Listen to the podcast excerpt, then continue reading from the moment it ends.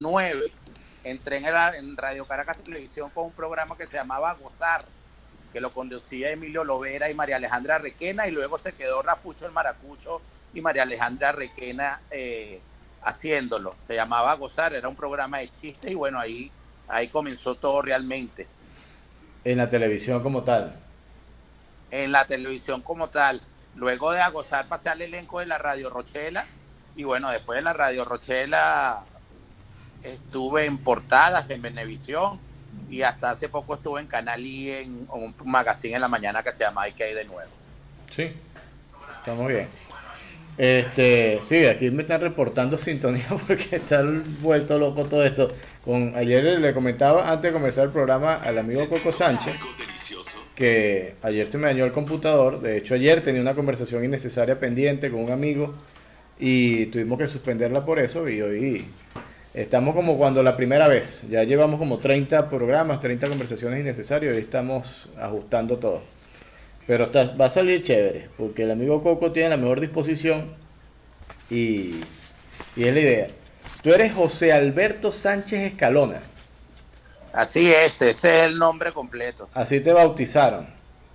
Así me bautizaron. ¿Tú crees que a causa de ese bautizo eh, eh, eh, quedaste pelón así? ¿Fue, fue la, te, bautizaron con agua caliente, aceite quemado? ¿Qué, te echaron? Coño, yo, eso fue poco. Yo nací pelón, pelón. Me decían cocolizo en vez de coco. Me decían cocolizo y cuando fui creciendo fue coco. Pero era porque no tenía ni un pelo. Luego llegué en mi adolescencia a tener hasta una melena larga y todo, pero el empezó a caerse de repente y bueno, nada. Eso fue lo que pasó. De repente empezó a caerse y volvió a ser coco de nuevo. Y cuando tenías melena, no, no te metiste a rockero, no, no, no. sí, sí, sí. Me gustaba, para mi época, tú sabes, bueno, acabo de cumplir ahorita 45 años. Y bueno, para esa época que si Sentimiento Muerto escuchaba. Nirvana, me eh, imagino.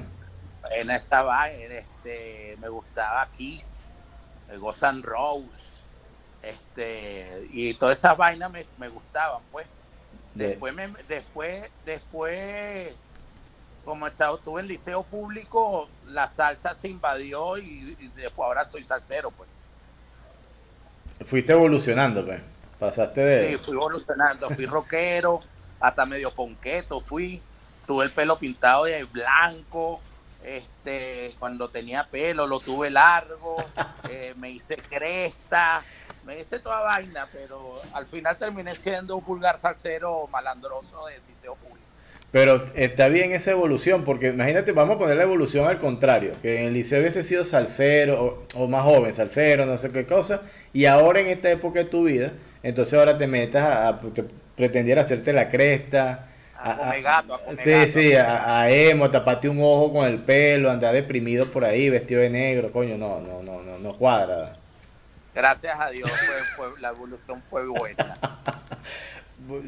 Más que buena fue sana, ¿no? Porque imagínate, ya, ya a cierta edad, coño, hay unas vainas que no se puede hacer, así como, como el dicho ese que dice que joven que, que no es comunista, no, no, no fue joven y viejo que sigue siendo lo, es un estúpido, ¿no? No sé si has escuchado esa máxima Sí, sí la he escuchado. La, la que escucho ahorita es que viejo no, no, no podemos hacer TikTok. Que más ridículo que un viejo haciendo TikTok. bueno, y te voy a decir una vaina, es verdad. De hecho, mi hija, que tiene es TikTokera, tiene 13 años, este, no me deja, no me ha dejado. Yo bajé el TikTok y no he podido abrir mi cuenta ni grabar nada porque me dice que eso es súper ridículo. Yo, pero hija, yo soy humorista y los humoristas están haciendo TikTok. Me dice, no, papá, eso se ve muy, muy, muy, muy, muy ridículo un viejo haciendo TikTok. Entonces, bueno, no he podido todavía estrenarme en el TikTok. Oye, mira, eh, eh, no deja de tener razón tu hija. ¿Cómo se llama tu hija? Valeria. Valeria, bueno, yo te voy a comentar lo que me pasó a mí con mi hija. Mi hija se llama Leonela. E, este, y, y, fue al contrario, ella es la que me insiste que haga TikTok. Ven, papá, vamos a hacer.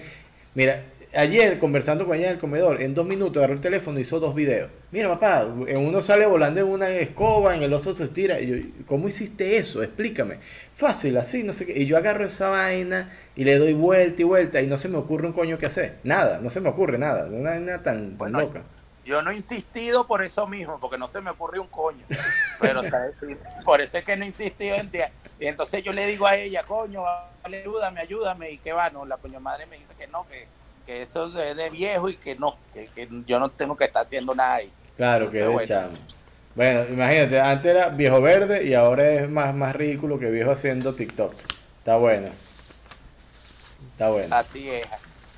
Pero mira, tú sabes en qué, en qué somos buenos eh, las personas que lógicamente tienen más edad que, que los chamos, estos chamos, esta generación de, de tu hija y la mía. Mi hija tiene nueve años, eh, están ahí cerca, pero e- es, en los refranes. Y, esos refranes que alimentaban a uno, sus abuelos. Yo me acuerdo que los primeros refranes de chamo yo escuchaba era por mi abuela. Yo viví mucho tiempo con mi abuela. Y mi abuela tenía un refrán para todo. Un refrán que tú tengas así que recuerdes de, de haber escuchado en tu infancia eh, así de la mano. Este, bueno, yo también me crié con mi abuela, ya que mi mamá murió cuando yo estaba muy joven y me crió fue mi abuela. Y entonces ella siempre me decía, dime con quién anda y te diré quién eres. Pero resulta ser que mi abuela no entendía que el, el alfa, el líder, era yo, yo era el malo, yo era la mala influencia, no los demás. Entonces tú sabes que las abuelas siempre piensan que coño, que los demás es que te coñetan a uno, yo era el que coñetaba a los demás. Entonces la mala influencia era yo, no los demás. claro, esa pregunta se la tenía que hacer a tus compañeros. Sí. Mira quién es Andy, te diré con quién eres, es verdad. Ahí, yo recuerdo a mi abuela que decía, el puerco sabe dónde se rasca.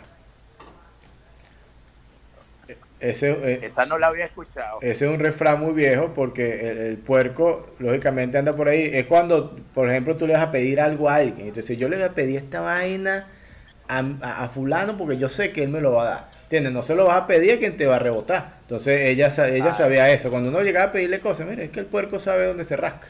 Entonces, e- ese es un, un refrán bueno, bastante clásico. bueno. Mira, y aquí tengo, uno, tengo un refrán. Quiero que me... Quiero que me ayudes a completar uno. Vamos a hacer tres rapiditos. Dale para ver. Amor con hambre. No dura. Ah, bueno, está mantequilla. A nadie le amarga. A nadie le amarga. Verga, ese no me lo sé. A nadie le amarga lo dulce.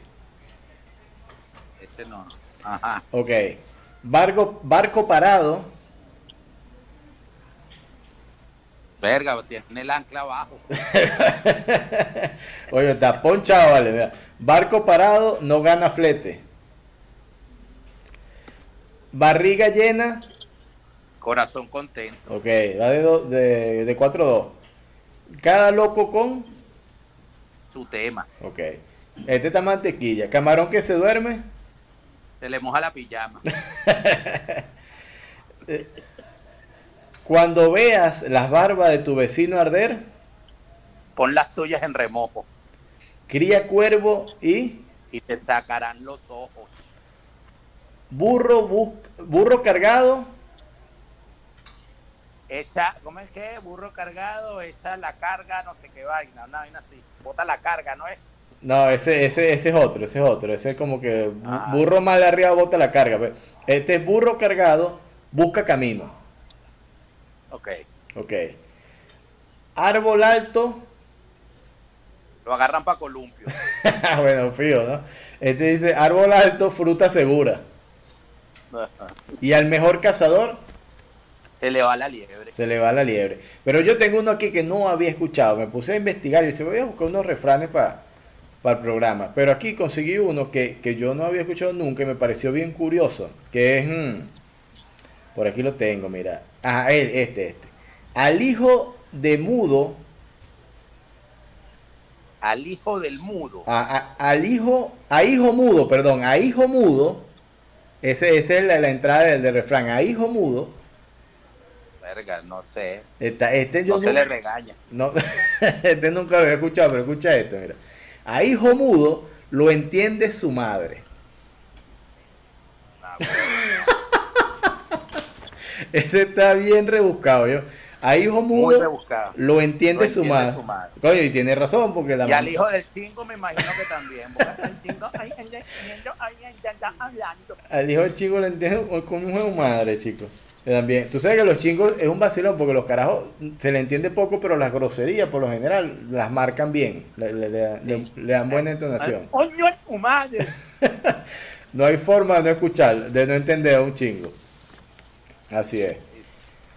Mira, eh, Coco, tengo entendido, tengo información secreta aquí de tu persona y tengo entendido que tú juegas softball, que tú eres un softballero, esos clásicos que se tira una partida que dura un knockout de tres innings y después son seis horas echándose palo. que es como se tiene es como se tiene que jugar softball de verdad, sí el softball de hombre, no jodas. Ese es el softball del venezolano barrigón, papá. Esa es la excusa para beber los domingos, el juego de softball.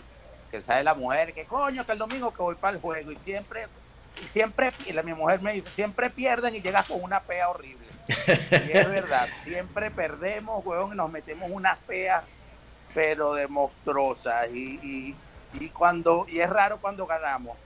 Este, pero nos divertimos mucho. Y entonces un equipo de softball que tenemos más, que tiene fundado más de 20 años. Somos compañeros del liceo, imagínate tú, la mayoría del equipo. Entonces, eh, muchos años de amistad, somos casi que familia, hay, hay, hay, hay ahijados somos padrinos, somos compadres, entonces eh, se divierte mucho porque prácticamente es en familia. Y entonces como tenemos tantos años, ya somos un poco viejos y bueno, y ahorita la nueva generación llegan unos carajitos bogazos gol que bueno, que le dan esa pelota durísimo y uno se tira tres peos, pero bueno, nada, lo bueno es, es la diversión que, nos, que hacemos en, luego de, los juegos. Claro. Yo vengo de ese mundo del sobol también. Yo, yo, yo he jugado mucho sobol en Venezuela. Y ahora aquí en Ecuador eh, he sido una especie de, de, esto, de todos estos venezolanos que salimos a migrar y nos llevamos el guantecito, el bate, la pelota y donde conseguimos un terrenito armamos una partida.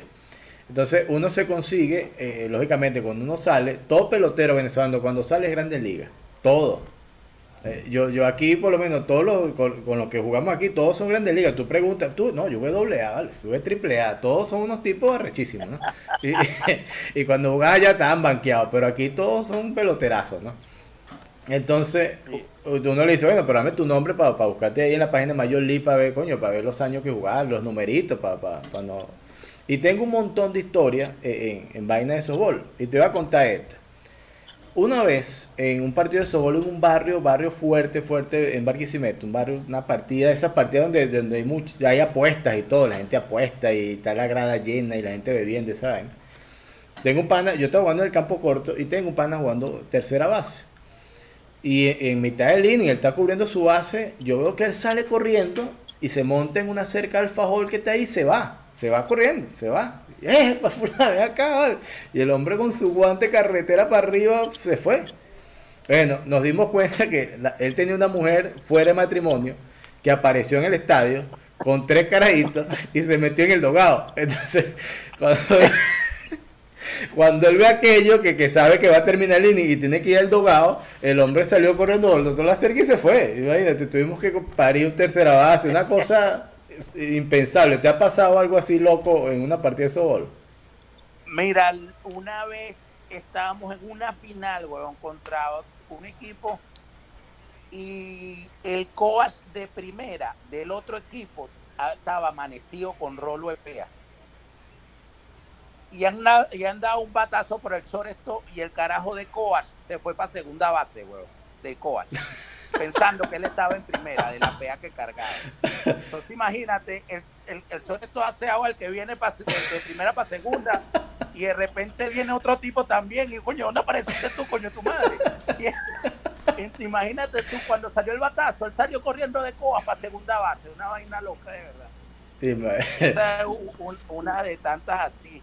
Que, que, nos han pasado, que bueno, de, de, peas así, que, que bueno, que no, no, fuimos nosotros, pero sí contra el otro equipo. Eh, eh, esa, esa fue monumental, el del Coa arrancado que arrancó para segundo.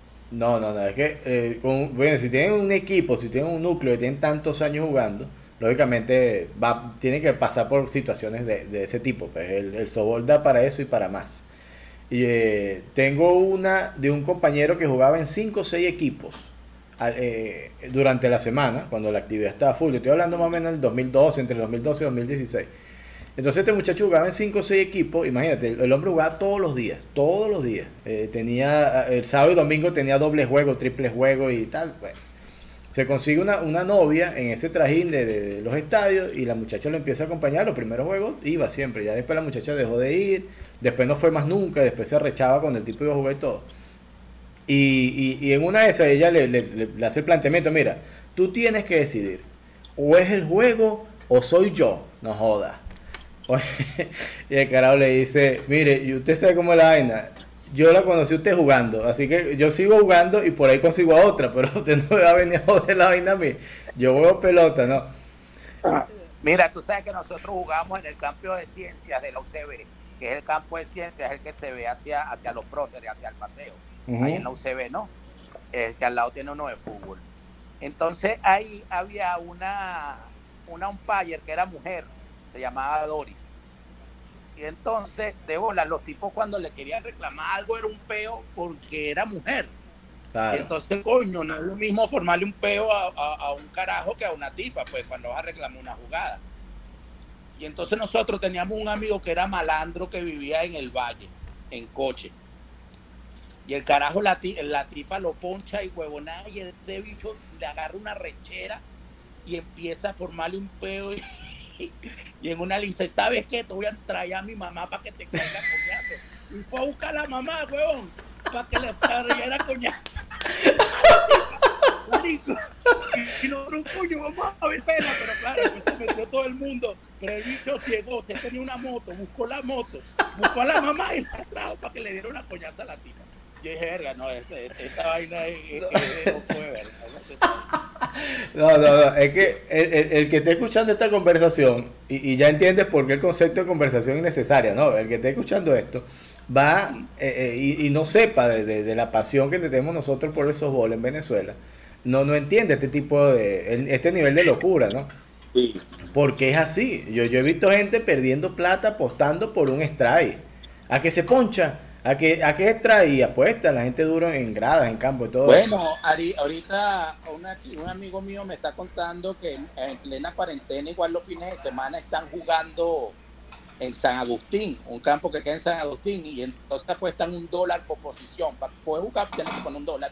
Yo voy a jugar primera base y soy primera y tienes que poner un dólar. Entonces todos los jugadores ponen un dólar juegan a tres innings y el equipo que gana se lleva la cochina. Pues. Y listo. Y están haciendo ahorita en San Agustín. Claro, es una forma de, resolver, de resolver la ladilla, ¿no? Que están, que está la gente ahí. Sí, sí, sí, claro. Mira, a mí me pasó, yo, dime, cuenta, cuenta.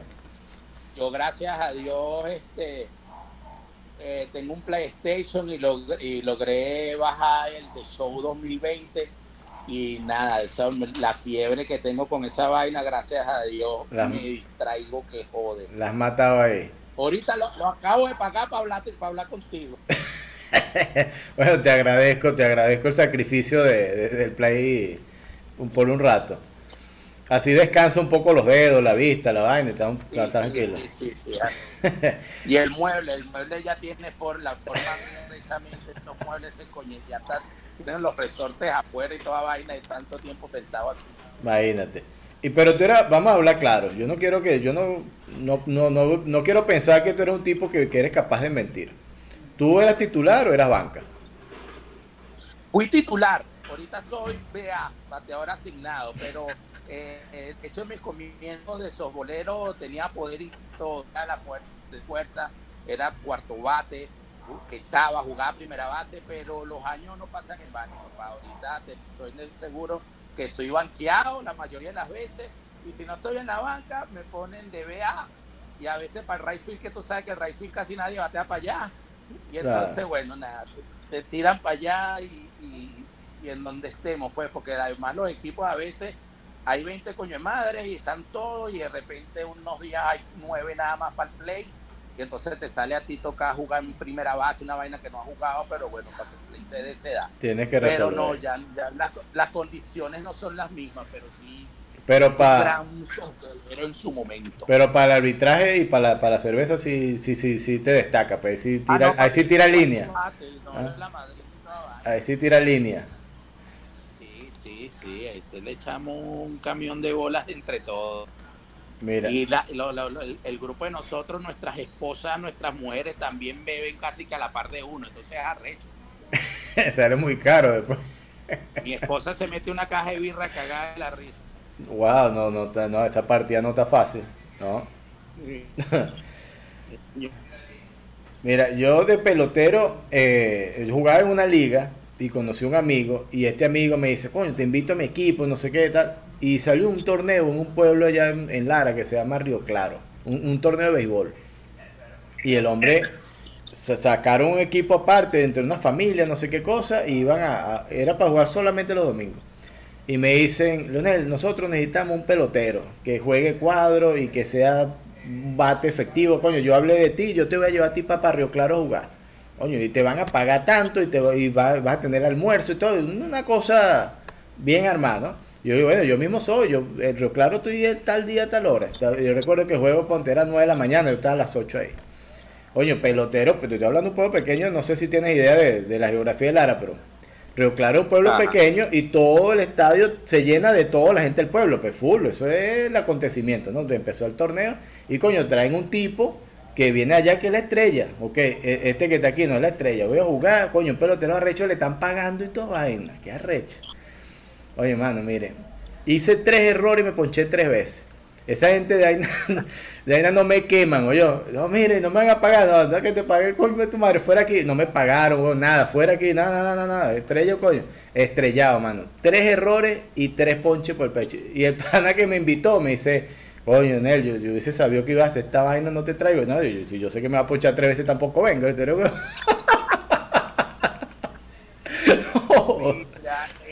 eso me acuerda mucho que tú sabes que en Radio Caracas Televisión hacíamos el béisbol de los artistas. Sí, recuerdo. Y hacíamos el softball de los artistas y, coño, era de pinga porque ibas a jugar y te pagaban. Se te pagaban por jugar, entonces yo me sentía como el propio Grandes Ligas, jerga, estoy cobrando por un turno, una huevona. Y entonces, y bueno, y lo de pinga es que te daban también, te daban comida, bebida, toda vaina y además te venías con plata. Eso del béisbol de los artistas hasta hace poco se hizo bastante jugamos softball, jugábamos béisbol y también a veces también se hizo uno de básquet, el básquetbol de los artistas. Y, bueno, y funcionaba chévere, la gente gozaba un pullero este, viendo sus artistas jugar, pues se llenaban esos estadios, eso casi siempre lo organizaban las alcaldías y, y, para la gente de, los pueblos y gozaban una hora. Sí, yo recuerdo lo llevaron una vez a Caudare, yo recuerdo en el estadio Terepaima lo jugaron una vez ahí en Habían, varias, había varios artistas que los organizaban, pues. Entonces, habían de varias, varias gente, pero bien chévere, de verdad que últimamente, los últimos que fui, estuve con Samir Basi, con Coquito, este, eh, Carlos Guillermo Jaidón, Elina Abad, estaba, todo bien chévere, bastantes artistas y, disfrutamos la última vez que fuimos, creo que fue en San Antonio Los Altos. ¿Hace, ¿Hace cuánto tiempo más o menos? Un montón ya. Coño, ya eso fue hace tiempo. Eso fue, imagínate, estaba Radio Caracas abierto. Hace como 13 años. No, bastante. Bastantes años. Este, te voy a pedir, tú estás viendo bien la pantalla, lo que tenemos acá, lo que reflejamos acá, ¿no? Sí, Coño, eh, tienes ahí como de fondo unos ladrillos, ¿no? Ok, pero está ahí. Mira, yo te voy a, te voy a poner en pantalla principal te voy a poner en pantalla principal. Te voy a. Ahí, está, ahí estás tú solo, la gente te está viendo a ti nada más. Y te lo voy a poner así más grande, está más cómodo. Entonces están viendo a, Coco Sánchez. Y yo te voy a mostrar una imagen y, tú me vas a contar algo que tenga que ver con esa imagen, ¿ok? La, primer, la primera imagen. ¿Qué te viene a la mente? Ajá, esa me viene a la mente de mi abuela, que cuando me la lanzaba me decía, tú sabes que yo no pelo. y me la pegaba. Mira, tú sabes qué peligroso esas chancletas, esas son las mal llamadas petroleras. Sí, sí, sí, sí. Esa, e, e, esa, era, esas son negras, pero hay unas que son como carrón marrón, así como tiene color rojo, que esas también daban duro. No, no, eso era un arma letal, un chancletazo de eso. Y, y para el que no sepa, estas chancletas en el talón por debajo tenían unos cuadros que, que si llovía recogía barro recogía, ahí se metía la tierra y se metían las piedras. Y, y entonces la, la, chancleta iba recargada porque iba con el, peso del barro y la piedra dentro y toda vaina. Eso era un, arma letal fuerte. Así es. Me acuerdo de también del hijo de la conserje que las tenía y el coño de madre jugábamos pelotico de goma y corría con esa bicha más que uno con zapato de goma, huevón. bicho con esa bicha petrolera le corría más duro que uno en zapato de goma. Y decía, verga, que hay que ver que estos bichos, huevón, no jodan. De barrio no comen coba con nada. Ustedes cifrinito con unos zapatos Nike, una vaina. ¿Y qué va? Ese bicho en chola, huevón, corría como un demonio. Sí, eso, eso es típico. El, el único que yo iría la salva. Esta, esta, chancleta, ojo, es muy buena para, para bañarse en un baño de, de, piso rústico porque baldosa resbala. Aquí ya son recomendaciones más particulares. Y, y, lógicamente, si usted va a utilizar estas chancletas para bañarse, necesita utilizar una panela de jabón azul. Obligatorio. Viene el juego, viene el juego completo. Sí, no, no, no se puede bañar con Moncler y, eh, jabón aromatizado, no, no, esa paja no la Toalla, y la toalla tiene que raspar el cuerpo también. Claro, tiene que, y si es, y para hacer conjunto eso, tiene que haber papel toalé ese marrón, ese, ¿se acuerda de ese papel? marrón. Bien, esa era la lija cuando no había plata, pero cómprate dos lijas allá en la bodega para que, para darle. Mira. bueno, te damos otra imagen. Dale. Ahí está la otra. Bueno, ¿qué pasó conmigo? Todo bien. Bueno, tú sabes que yo tengo mi moto también. Yo tengo, pero una motico de paseo. De hecho, hoy logré echarle gasolina sin peo, gracias a Dios. Este. Y. Y bueno, tú sabes que yo a veces uno criticaba mucho los motorizados porque, coño, abusaban demasiado, que si te comen la flecha, la luz, la vaina, y se meten por todos lados. Y yo creo que eso viene en los genes con la moto. Pues. En lo que te metes la moto, ya tú, porque a mí se me ha pegado huevonas así, comerme luz y flecha. ¿Y, y, y tus retrovisores? Ah, no, los retrovisores, ah, bueno, le he dado, le he dado, le, he dado algunos carros, pero sin querer, no a propósito. Pero de hecho la moto está rayadita porque me da unos cuantas tortas, pero gracias a Dios siempre no voy nunca muy duro y, y no ha sido nada grave. Claro, pero si tú crees que la moto tiene ese espíritu ya de, delincuencial, pues. Sí, él trae ese espíritu. La moto, cuando uno se monta en una moto, uno trae un espíritu de comerse luz, comerse flecha, de mentar madre y, de toda mi. él si está tocando corneta cada rato. ¡Eh, pues, qué huevo! ¿Sabes que cuando yo empecé a montar moto, los, me, me decían, eso fue hace como cuatro años más o menos por lo menos hace cuatro años, estamos, en estamos ahorita en el 2020, en el 2016. Estaba manejando moto y de repente me gritaban, bueno, quítate 2016, quítate 2016. Yo, coño, que es 2016? 2016 que estás aprendiendo ese año, como te dicen el año, es porque estás aprendiendo justo ese año la moto, que estás aprendiendo a manejar. Oye, está bueno ese dato, está bueno. Entonces, por lo menos si tú escuchas por ahí, bueno, 2020, quítate 2020 que estás aprendiendo este año a montar moto. Pues".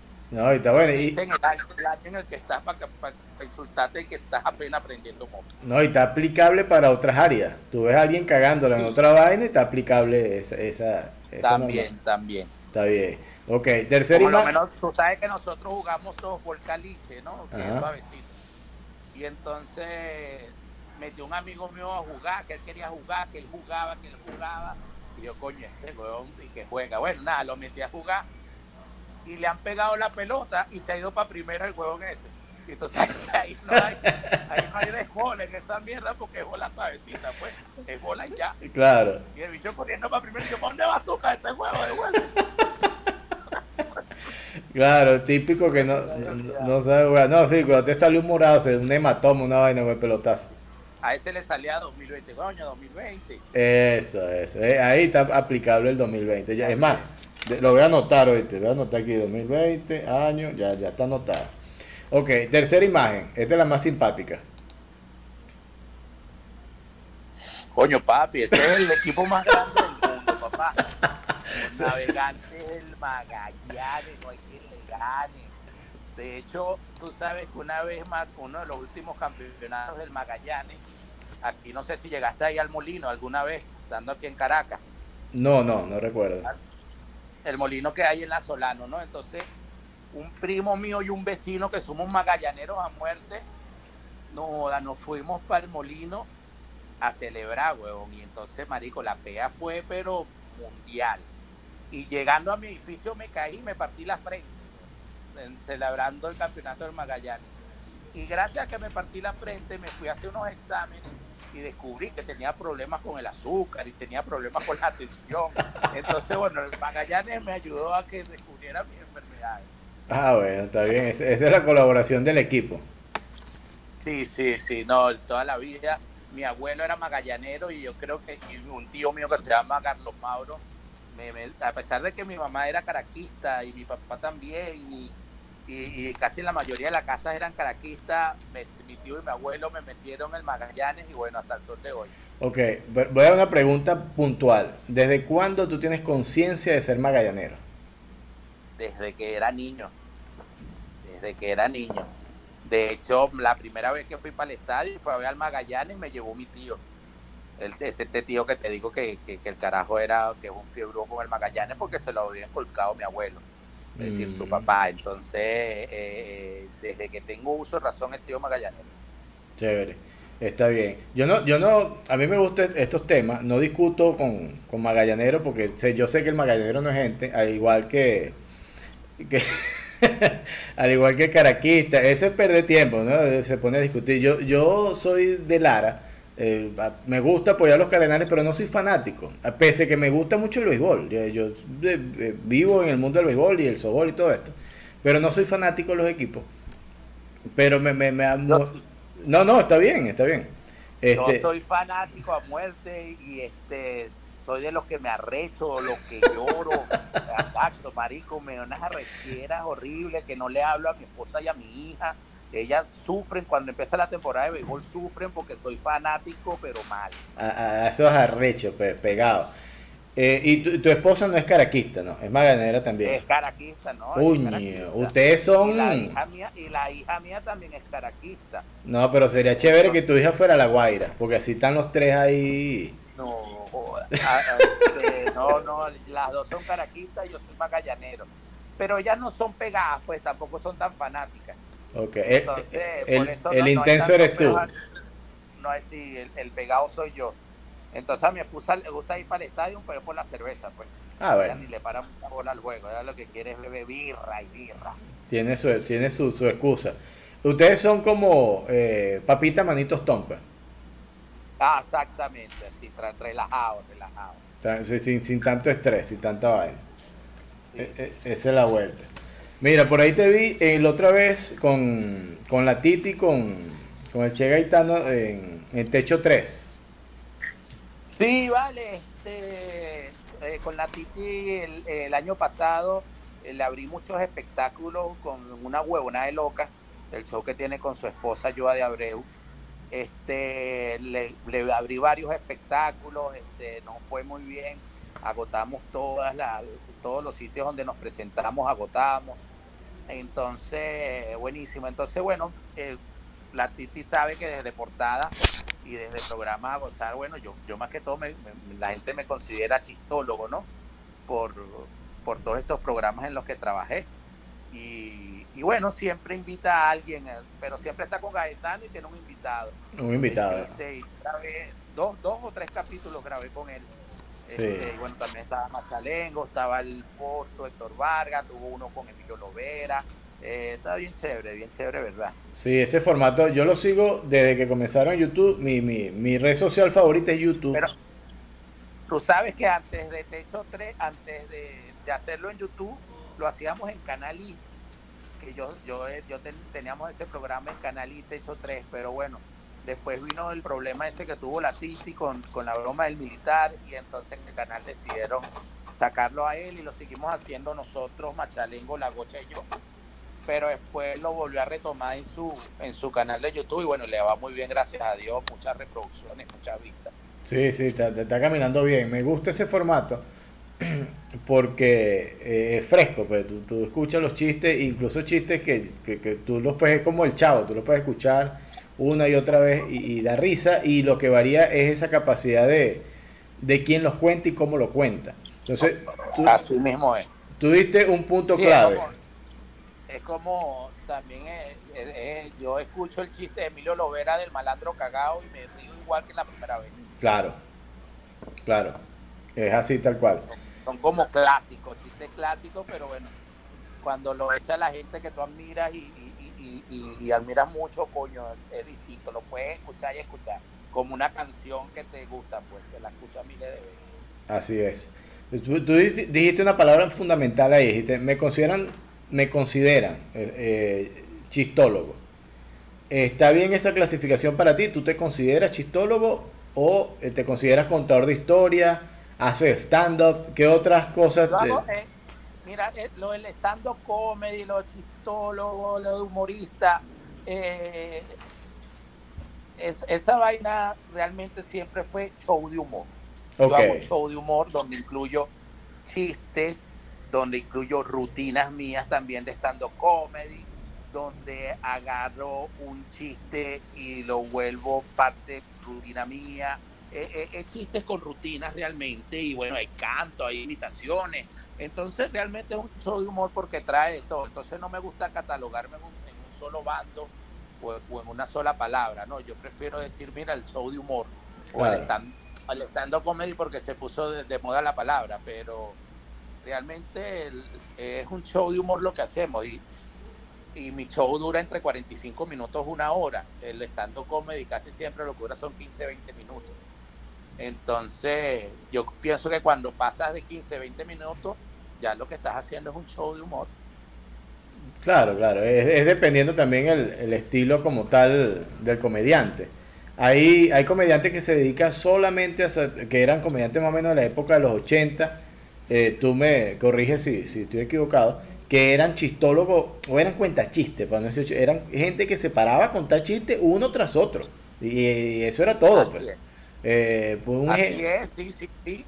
Y acuérdate que todo esto empieza con Cuéntame ese chiste con Callito Aponte en los años 80 y este, los primeros que empezaban a, hacer estando cómido, show de humor, era eso, pararte a echar chistes, pero lo que hacían mucho es que unían los chistes de manera de que hacían una historia con los chistes, pues. Entonces, ponte, eran chistes de borracho y empezaba el borracho y eso, y después el borracho vino para este, iban echando varios chistes de borracho, pero lo, lo, lo hilan, pues.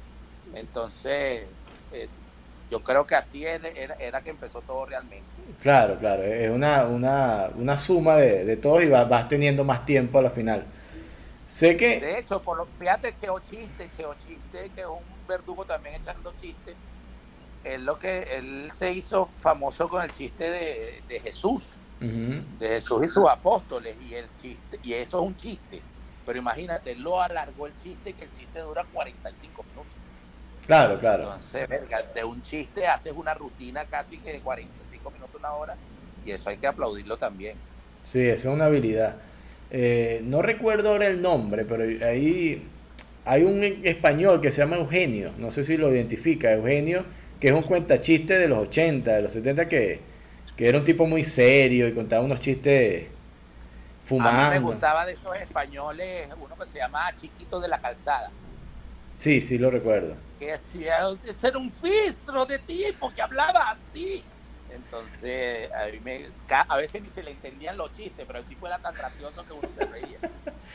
Sí, eh, eh, la referencia que tengo es porque Eugenio tenía, él contaba chistes cortos, eran chistes, por ejemplo, hay un espectáculo que comienza que está 1, 2, 3, 100, no sé qué, y sigue contando y cuenta hasta que llega a 100 y dice, hostia, sí ha sido un 100 pies y, lo deja, ¿no? Entonces, ese era un chiste tan balurdo, pero el tipo lo decía con una seriedad y con una puesta en escena tan arrecha que, que daba risa.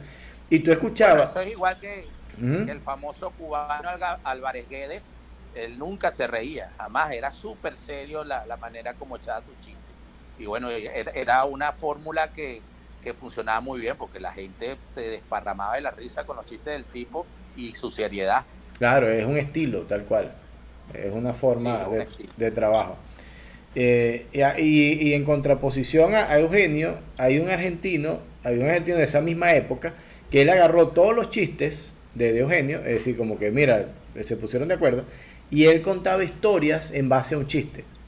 Entonces, de, un chiste de Eugenio que formaba parte de, de, 30 segundos, 40 segundos, un minuto de su rutina, él hace una rutina completa, lo que tú estás diciendo con Chiste. Entonces era como los polos opuestos, casi. Cuando tú cuentas uno tras de otro, yo con uno tengo para un show y con el otro tengo para el otro, una locura. Así es. así es, así es. Yo creo que, que, que hay mucha diversidad.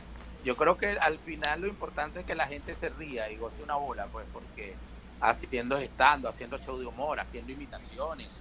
Eh, yo creo que el, resultado que queremos todos al final es que la gente se divierte y se ríe. Claro. Eh, comediante venezolano, eh, que, que, tú digas, mira, este es mi referente. Sé que por ahí que eres fan de Pepeto. De Pepeto, que en paz descanse, lo, lo quise y lo adoré mucho. Pero realmente, para mí, el mejor humorista de este país se llama Emilio Lovera. Ok. Ese, ese es tu, tu, valoración hacia Emilio. Emilio es un caballo. no, Emilio hace de todo. Emilio canta, imita, hace voces, este, crea rutinas, eh, crea chistes. Emilio realmente para mí es un, duro, duro.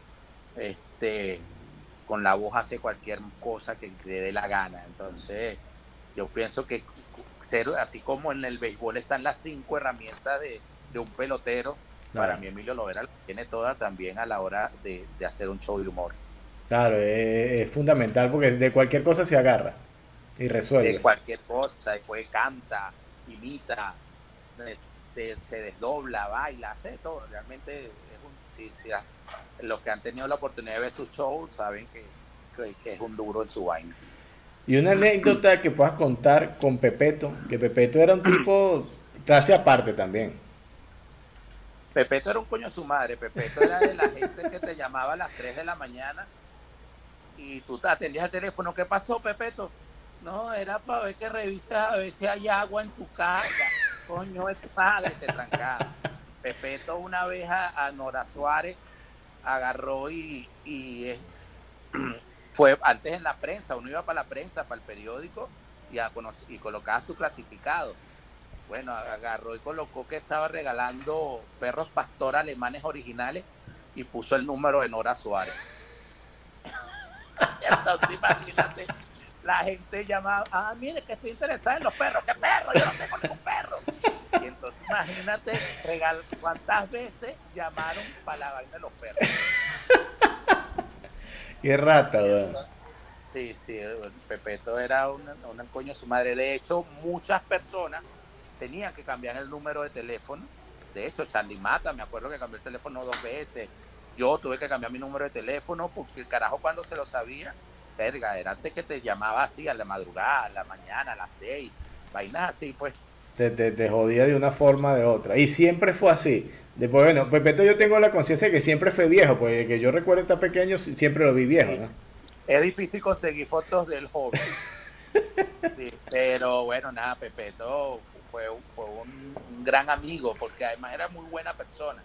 Pepeto siempre tenía un consejo, siempre, siempre tenía una joda, este, y era muy bonita persona él. Además él no bebía caña, entonces, entonces él siempre se burlaba de uno, que uno, uno era un borracho y tal, mientras que todo el elenco, todos eran bebedores, pues.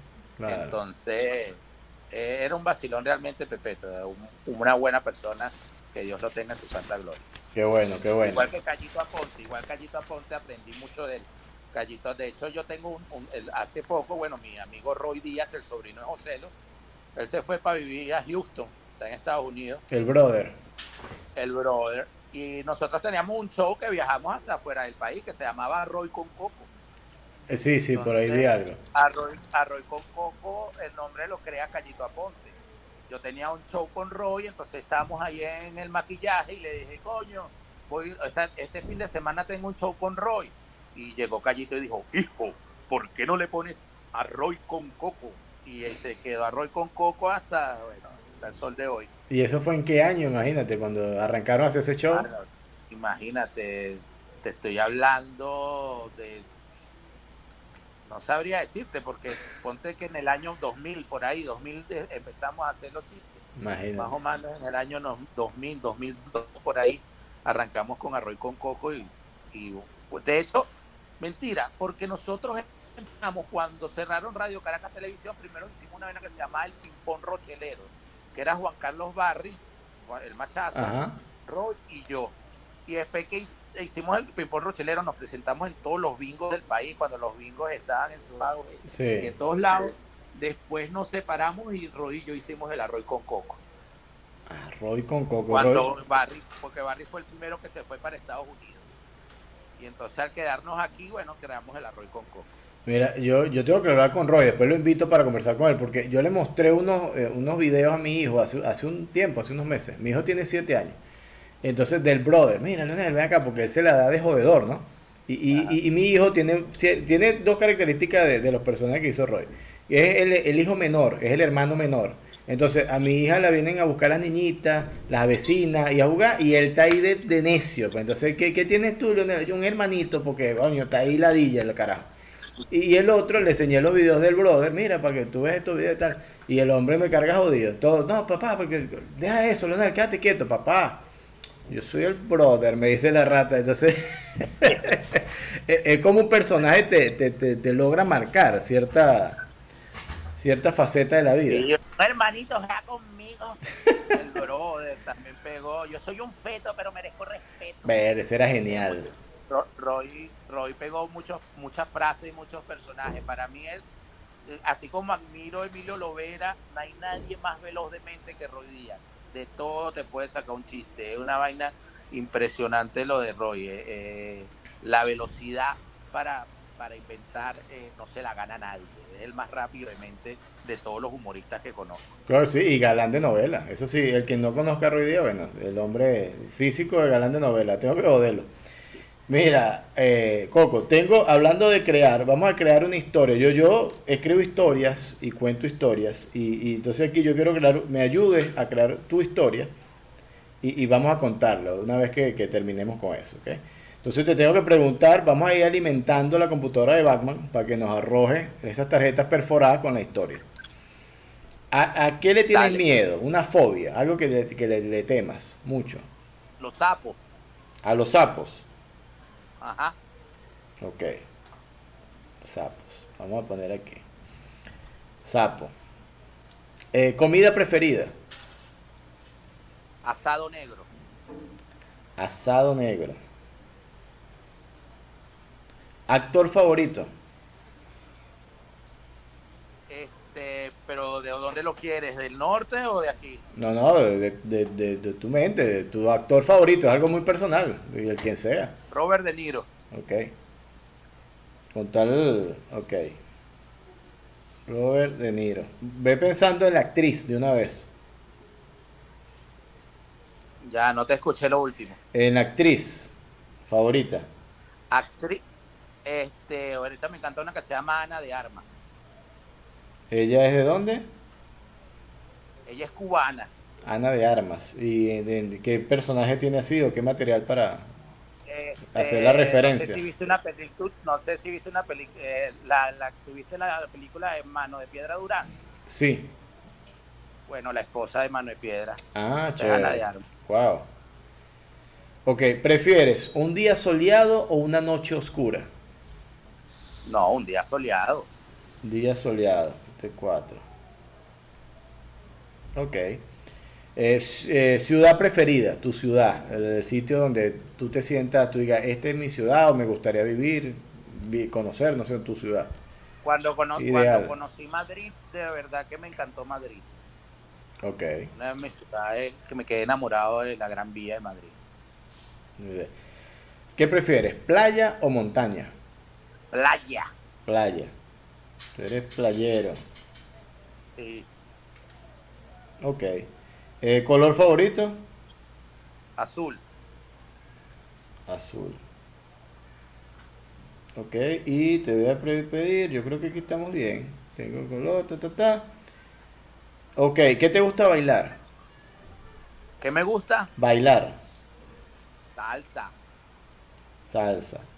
Ok, y voy con cantante favorito. Cantante o eh, femenino o masculino, no importa. Y este, Isaac Delgado. Ah, ese cubano tiene una buena salsa. Sí. Muy buena A mí la. me gusta Charlie Aponte el del Gran Combo. Muy buena la, la música de Isaac Delgado, a ver que sí. Ok, tengo una historia rápida aquí. Esta es la historia de Coco Sánchez. Historia corta. Él es Coco Sánchez. Quisiera ser como Robert De Niro. Va caminando por la playa de la ciudad de Madrid en un día soleado. Va escuchando en su cabeza la canción de Isaac Delgado. De la nada aparece Ana de Armas, vestida toda de azul, y se pone a bailar salsa. Al, al finalizar, se van a comer asado negro. Ese momento más cumbre del encuentro. Y justo punto en el momento más romántico, se despierta y descubre que está en una pesadilla, está en una casa llena de sapos. Esa es la, la historia, la historia corta. Termina, termina muy mal, termina, iba muy bien, pero termina muy mal. es que está muy extraña las playas, muy extraño lo de las playas de Madrid, pero también, también es válido. Bueno, te cuento que ha salido una. Eh, eh, la tuya salió casi redonda, casi redonda, pero han salido unas, unas locuras eh, de esas historias cortas. Pero ahí, ahí está más o menos, pero pues, por lo menos. fue un sueño corto, pero pero válido, ¿no? Lástima que te, te, lo arruinaron los sapos. Está bien, estuvo válido, estuvo válido. mira, ya llevamos 50 minutos, el tiempo ha pasado rápido, te dije, si te va a dormir un brazo, teniendo el teléfono, estás para allá y para acá, te acomoda, el sofá te dirá no vale, tranquilo, pero esta es la entrevista más larga que la infancia es Heidi. de pana, como 800 mil capítulos. O la loma, la loma que corría Heidi. Y la carajita el mismo y, y, 800 capítulos y la carajita el mismo tamaño. Es cierto, nunca creció. Y, la lomita que corría nunca terminaba. Esa loma es así como el, campo de fútbol de los supercampeones. Esos tipos corrían y corrían y no, no. Ah, ok. No, no llegaban. Mira, ya estamos a punto de terminar una entrevista corta, 50, 55 minutos, que no es una entrevista, es una conversación totalmente innecesaria, que si usted está, la está viendo ahora en vivo o la va a escuchar en Spotify, en el canal de Cabaneiro, en YouTube, usted sabe que este material es totalmente innecesario. No tóxico, pero innecesario. Eh, Coco, ¿qué crees tú que pueda pasar ahora en el devenir de la humanidad? Es una cosa sencilla lo que te estoy preguntando. Este es el momento, mi Venezuela, de la conversación. ¿Qué crees tú? Es más fácil pedir perdón o pedir permiso. mira, eh, este, mira, yo creo que lo que viene es, muy raro, muy extraño. Yo creo que, que el mundo, este, primero le va, a los chinos le tenemos a rechar a todos, vamos a empezar. Este, sí, es verdad. Y no, y, segundo, yo creo que la gente va a tener más conciencia, ¿no? Yo creo que la gente lo que tiene que ser más consciente ahorita a la hora de, de, ver qué consume, qué comes, qué, para dónde vas, a dónde te diriges. Yo creo que los tapabocas van a durar por muchos años después de que toda esta pandemia pase. Eh, yo creo que los jóvenes van a desatarse cuando todo esto pase y, van a haber muchos embarazos. Eso pienso yo que va a pasar con cuando todo, cuando esta cuarentena y esta pandemia termine. El, mundo va a haber una, así como el mundo se, la población disminuyó con la pandemia, cuando pase la pandemia estoy seguro que la población va a volver a crecer. Va a haber una repoblación, una, un repunte. Sí, señor, así mismo es. Sí, ahora que lo planteas, no lo, no lo había visto de esa forma porque cuando 2020, ponte 2030, 2030 y algo, 2035, estén esos niños preguntándole a sus padres, papá, ¿dónde conociste a mamá? o ¿cómo nací yo? Ese tipo de cosas. Bueno, ¿tú te acuerdas de un virus? Ya llegó. Bueno, gracias a ese virus y que yo estaba en la casa y no tenía más nada que hacer, bueno, ahí, por ahí salió la cosa. Por ahí va, va, a salir muchos muchachos. Con tal no le pongan coronavirus y esos nombres. Así como él, creo que fue en los años 70 que hicieron un festival. Sí, sí, Coronita. Mira, este. que yo pienso que en, los años 70 creo que fue que hicieron un, musical que se llamaba Woodstock. En Woodstock, que eran puros hippies y se presentaron los mejores grupos musicales y fue un festival muy conocido. En los años 70 creo que fue eso. Y dicen que en ese festival eso fue que nació el carajitero que jode. Eh, Yo pienso que cuando se termine esto, que vayan así celebrar celebraciones grandes, no joda, esto va a ser una bacanal toda loca. Claro, eso fue en, eso en los 70 en plena época de los hippies. Estaban los hippies en su pleno desempeño. Exactamente. Sí, en pleno peo de la marihuana y, de la cocaína. Claro, es así.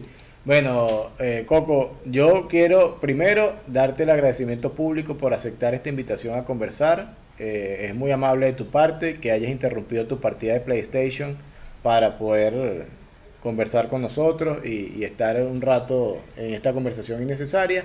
Eh, es innecesario que te diga que te admiro mucho, que he visto tu trabajo hace muchos años y que bueno, que se... mira, toda la gente que hace humor, que te hace reír, tú de cierta forma la consideras como parte de ti, como parte de tu vida, pues, porque uno tiene como sus referentes cómicos y entonces esa gente es como que, mira, este, este carajo es de los nuestros. Eh, eh, no sé si a ti te pasa eso, ¿no? Sí, sí, no, de verdad que, que, que, que uno admira mucho con la gente que, uno creció eh, eh, viendo humor cuando tú quieres ser humorista. Yo crecí viéndola todos los lunes la Radio Rochela y dije en algún momento quiero pertenecer a ese programa. Esto es lo que a mí me gusta realmente. Y gracias a Dios se me dio y, trabajar con esa gente que tú la veías en la pantalla y conocerla y trabajar de la mano con ellos, realmente tú llegas a sentir una gran admiración por, por, así como un pelotero puede admirar otro pelotero, nosotros los humoristas podemos admirar muchos humoristas también. Quiero aprovechar la oportunidad para que este miércoles 27 a través de, de mi Instagram puedan ver Ay, qué susto. Ay, qué susto es unos pequeños sketches que estoy haciendo con la Gocha Marianto, Machalengo, Nelson Collazo y bueno, la participación de mi hija también en unas partes. Entonces, unas comedias, unas comedias cortas eh, de unos zombies muy, muy extraños ellos. Entonces, este miércoles 27 es el estreno, así que pendiente a través de mi red social, Coco Sánchez 33, para que se la vacile.